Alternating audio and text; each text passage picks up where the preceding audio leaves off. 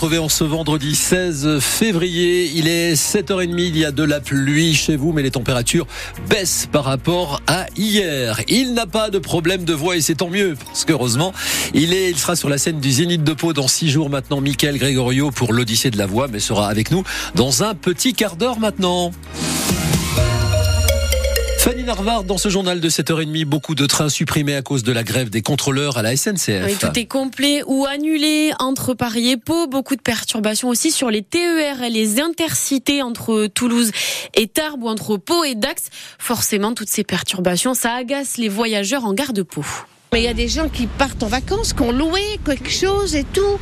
Il y a des enfants aussi qui partent chez leur papa, chez leur maman. Et, et quand ils ont la garde alternée, des gamins qui s'en vont. Alors moi, les fonctionnaires de la SNCF, alors là, ils ont quand même un boulot, faut pas exagérer. Ils gagnent bien leur vie. Ils ont la retraite pour certains à 55 ans, à 59 ans, puis la garantie de l'emploi. Faut pas exagérer quand même. C'est exprès pour, pour embêter les gens. On part aujourd'hui parce qu'on peut pas euh, prendre le train samedi. On s'est organisé, la petite est obligée de les- louper l'école, tant pis. Après, euh, voilà, c'est comme ça, il faut qu'on parte. En vacances qui sont prévues, euh, voilà, avec les billets déjà pris. Donc euh, oui, euh, ben, il y en a mort. C'est sans arrêt toutes les vacances. Donc on paye des cartes d'abonnement euh, toute l'année et toutes les vacances, il y a des problèmes pour partir. C'est pénible, quoi. Si encore ils se battraient pour des bonnes raisons, je comprendrais, mais bon, ils sont pas les plus à plaindre, je pense. Parce qu'ils sont pas mal lotis quand même, non? Ils ont un salaire, une situation de l'emploi. C'est pas les paysans, quoi. Là, c'est pas vraiment justifié à mon goût, quoi. Donc voilà, c'est un peu pénible pour les usagers.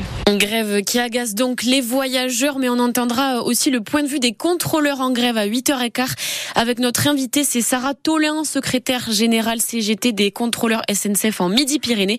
Et vous, venez nous raconter vos galères de train ce week-end et poser vos questions à notre invité au 05 59 98 09 09. Autre grève aujourd'hui à Tarmac Aérosave à Tarbes. C'est une entreprise qui fait du stockage, de la maintenance et du démantèlement d'avions. Les salariés demandent une augmentation de salaire de 4%. Un surveillant de l'institution Notre-Dame de Bétaram écarté par la direction. Il est visé par plusieurs plaintes pour agressions sexuelles et viols, mais était toujours en poste depuis plusieurs semaines. La parole se libère. Une trentaine de plaintes en tout ont été déposées pour des faits survenus entre les années 70 et 90. Dans un communiqué, l'établissement qui s'appelle aujourd'hui le Beau Rameau se dit, je cite, prêt à collaborer avec le procureur dans l'enquête. Communiqué à lire sur francebleu.fr. Le Sénat rejette la mise en place d'un arrêt de travail pour les règles douloureuses. Les socialistes proposaient la mise en place de deux jours d'arrêt par mois maximum, mais les sénateurs républicains craignent qu'il n'y ait des abus de ces congés menstruels.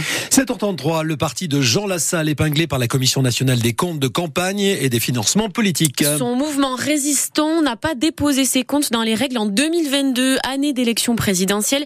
La sanction, c'est donc que les donateurs n'auront plus d'avantages fiscal, alors que quand on donne à un parti politique, on peut normalement avoir une réduction d'impôts. Jean Lassalle qui multiplie justement les appels aux dons pour financer sa campagne aux européennes. Le président ukrainien Volodymyr Zelensky en visite aujourd'hui à Paris.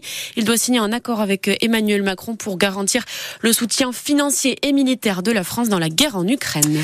Il est 7h34 et il n'avait jamais fait aussi chaud pour un mois de février. 26 degrés 3 à La Reims. Le record, c'était 26 degrés 1 en février 2020. Particularité de ce redout, c'est qu'il a fait plus chaud en montagne qu'en plaine, explique le météorologue Damien Donné. C'est la compression de l'air sous le vent du massif, et donc en l'occurrence sous le vent du massif des Pyrénées, qui réchauffe du coup la masse d'air. Les températures les plus élevées ont effectivement été relevées directement en aval du relief, puisque si on remonte légèrement plus nord, sur la commune de Pau, on a relevé que 21 degrés 1 en température maximale. Enfin, je dis que c'est déjà chaud, mais effectivement, plus on s'éloigne du relief, moins les températures sont exceptionnelles. À Tarbessin, donc sur l'aéroport, on a relevé en température maximale 19 degrés 2. La station d'Adast, en entrée de vallée de Luce-Saint-Sauveur, on a relevé 23 degrés 7. 23 degrés 8 également à Luce-Saint-Sauveur, des températures chaudes hein, euh, sur le piémont pyrénéen.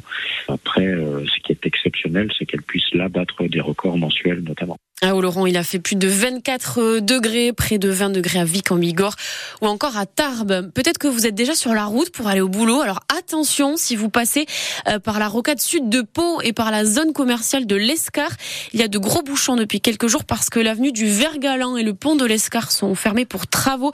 Ça doit durer un an. C'est pour refaire des buses sur le pont. Mais il faut faire de grosses études d'impact et donc fermer cet axe très emprunté.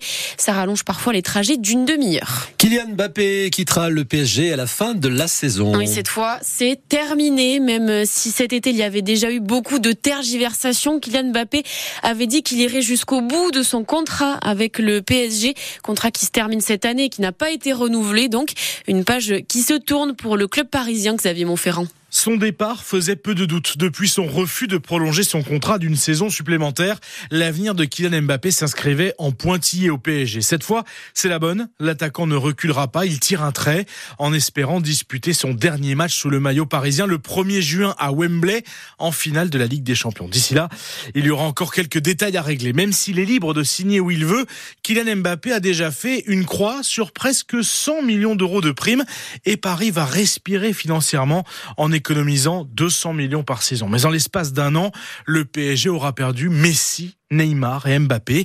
Ce n'est plus la même histoire. Le club veut faire table rase du bling-bling, miser sur le local. Ça, c'est le discours. La réalité, c'est que Mbappé va laisser un grand vide immense tant il aura marqué le club parisien dont il est à 25 ans seulement le meilleur buteur de l'histoire. Et Kylian Mbappé qui devrait probablement signer au Real Madrid, mais rien n'est fait pour l'instant. Il y a du handball ce soir. Le BHB joue à Angers avant un dernier de Pro League. Pro League, les Biérois restent sur six victoires d'affilée coup d'envoi à 20h30. Et puis euh, le joueur de la section, Emilien Gaëton, a encore été appelé par le 15 de France pour euh, préparer le match du tournoi des Six Nations. C'est dimanche 25 février, la semaine prochaine, contre l'Italie. Emilien Gaëton, qui avait aussi préparé l'Irlande et l'Écosse, mais qui avait été euh, remis à la disposition du club à chaque fois.